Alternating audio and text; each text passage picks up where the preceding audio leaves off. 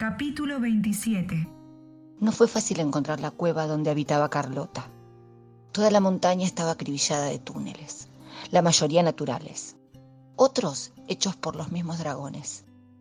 Sus pasajes se retorcían, internándose profundamente en los estratos rocosos. Al cabo de varios intentos, no están más cerca del enemigo que cuando cruzaron sin nombre.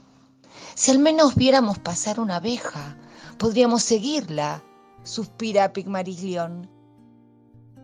Pero no hemos visto ninguna, comenta Chico. Deben estar durmiendo.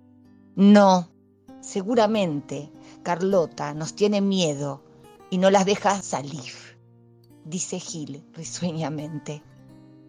Utlinda permanece silenciosa, observando todo. Al cabo de un rato, deshace una costura de su vestido y saca un objeto redondo.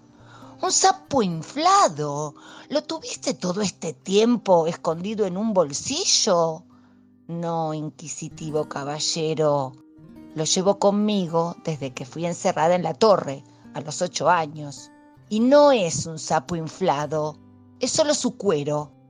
Alguien lo preparó hace mucho para matar al dragón de la colmena tiene una mezcla de silbidos de pez, sombra de luna, jugo de espadas y polvo de agua. ¿Les parece, esforzados compañeros, que podremos ingresar por aquella entrada? Dice señalando 60 metros ladera arriba.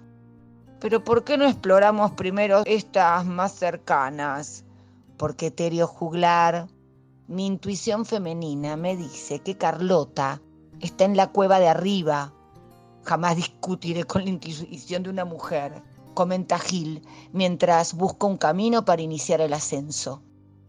Un poco más tarde, Carlota despierta y se estira. Estira sus alas enormes, sus patas bestiales. Bosteza. Es un dragón monumental. Él lo sabe. Si hubiera podido elegir su propio nombre, se hubiera puesto coloso o emperador u Juan. Que alguien a él pudiera llamarlo Carlota es una broma cruel que nunca perdonará. Carlota se despierta y escucha. En su cueva el silencio no existe. El atareado rumor de miles de abejas no se detiene nunca. Se acerca a su colmena, una enorme construcción amarilla que cubre el muro. Las abejas lo hicieron, celdilla a celdilla. Allí producen miel a partir del néctar que recolectan de los valles. Una complicada red de canales la hace bajar hasta el hueco tallado en la piedra, donde Carlota hunde el hocico. En los últimos tiempos es común que despierte súbitamente. Sus sueños tienen toda la textura de una profecía se ve a sí mismo vencido por un niño con la apariencia de un anciano, por un héroe que de héroe no tiene ni aspecto ni carácter. Pero ¿quién se atrevería a atacarlo allí, en la cueva de donde no sale? Se pasea un poco por la caverna pisando fuerte. Sabe que a cada paso suyo sacude la tierra y eso le produce cierto placer, pero al mismo tiempo lo delata Contrariado, regresa al lecho, formado por el tesoro acumulado durante siglos, y vuelve a echarse. Algo anda mal.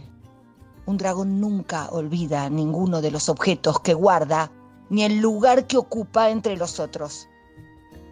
En aniquilar y acumular pasa toda su vida, pero es seguro, una copa incrustada de perlas y piedras preciosas que debía estar justo debajo de la oreja derecha, ha desaparecido.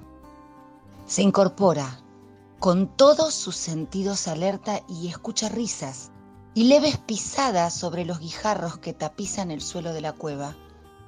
Entonces lo ve. Un niño que no tendrá más de seis años corre llevando la copa en las manos. Al mirar con atención, el dragón descubre con horror que no es solo un cachorro de ser humano el que se ha atrevido a robarle, es un cachorro con barba de adulto, espesa barba pelirroja, enmarcando una sonrisa de triunfo. Se levanta y el mundo se sacude. Carlota está listo para lanzar una larga llamarada y cocinarlo cuando otro intruso llama su atención. Es un hombre, un hombre en su colmena, un hombre insolente, con las ropas gastadas, que pasa por su lado sin hacer ruido. Carlota le da un golpe tan fuerte con la cola espinosa que lo parte en diez pedazos. Ahora puede ocuparse del niño con barba. Una carcajada lo detiene. Las partes del hombre que acaba de hacer pedazos se vuelven a unir como si no hubiera pasado nada y corren hacia las abejas. Las zarpas aceradas del dragón caen sobre él y lo estrujan. Pero vuelve a rearmarse. La furia no deja a Carlota pensar en lo que está sucediendo. Le ofende que crean que pueden entrar en su territorio. Lo enloquece que sus contendientes sean esos seres miserables. Fuera de sí, cubre al hombre de fuego, pero nada lo detiene.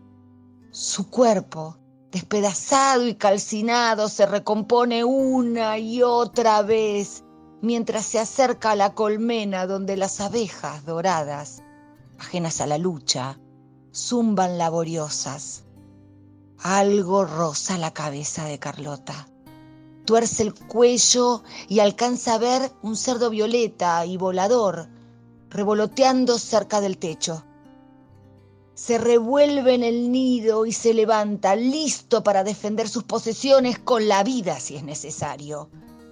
En ese mismo instante le llega como un rayo la comprensión de que, haga lo que haga, está perdido.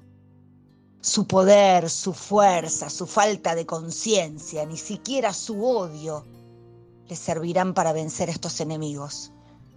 Pero si él está perdido, ellos también. No les dejará nada. Todo se consumirá. Abre la bocaza, dispuesto a exhalar su última llamarada, la más potente y que haya lanzado nunca, la que lleve todo con ella una llama que convierta la montaña en una hoguera que arderá por centurias. Comienza a rociar con fuego todo alrededor. Entonces descubre una mujer cerca de la entrada que le da a un joven un objeto redondo. No le importa. Pronto serán cenizas. Cuando vuelve a abrir las fauces, algo blando golpea dentro de su paladar y rueda por su garganta. No es una piedra, no es un veneno. Por unos segundos Carlota va a reírse, pero lo que golpeó contra su paladar explota, produciendo una nube de humo denso y grisáceo que ahora ahoga el fuego. Carlota siente el contenido del proyectil entra en su cuerpo rápidamente. Ya no puede hacer fuego. Su propio combustible corriendo por su cuerpo lo emponzoña. Trata de levantar vuelo, pero los músculos de las alas se desgarran con un dolor insoportable. Intenta caminar por la entrada de la cueva.